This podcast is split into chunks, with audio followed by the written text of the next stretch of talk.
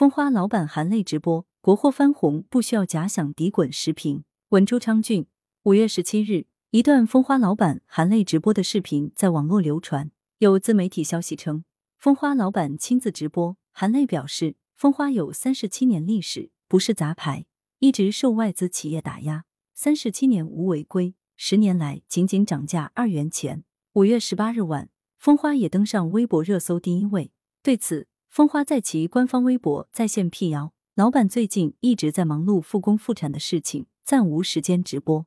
据说，在老板亲自直播的微博登上热搜后，大量网友涌入蜂花的淘宝旗舰店直播间下单，以至于主播都不得不回应：“没见过这么多人，我都忙不过来了。”作为我国改革初期的第一代洗护国货品牌，时隔近四十年后，蜂花翻红成为话题中心，这是一件让不少企业都梦寐以求的事。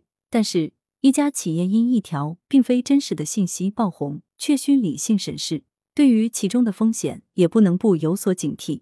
仔细分析那条被辟谣的信息，其中确实蕴含了太多能够煽动情绪的细节。比如，老板含泪直播三十七年无违规，十年来仅仅涨价二元钱，这些措辞都很容易让人带入情感，既有同情，也有敬佩。不少网友看了后。纷纷将蜂花称为良心品牌，就是很好的说明。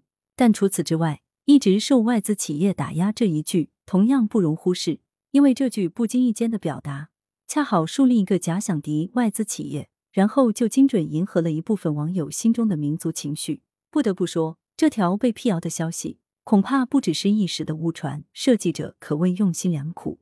我们或许没必要揣测设计者的动机，但他所引发的网友行动呼应，再次提醒我们。应该警惕将民族情绪过度引入到市场行为中来。事实上，去年蜂花就因为哭穷上了热搜，起因是其要发布护发素新品，却遭到网友吐槽包装难看、售价低，担心其即将倒闭。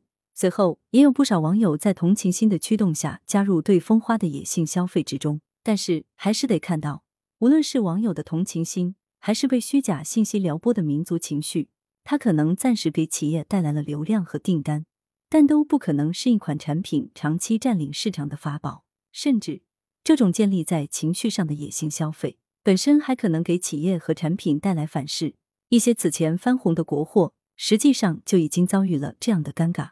客观说，在流量为王的当下，一些老国货品牌因为某种原因而得到流量加持，确实让企业看到了新的发展可能性。但是，面对突如其来的流量，企业自身还是要有冷静头脑。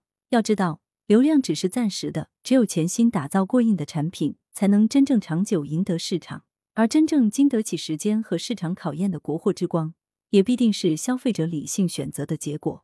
如果企业尝到了流量的甜头，而忽视产品的打造，只顾着钻营流量，就很可能得不偿失。这次蜂花能够主动辟谣，而不是被流量裹挟，其实是站在了正确的一边。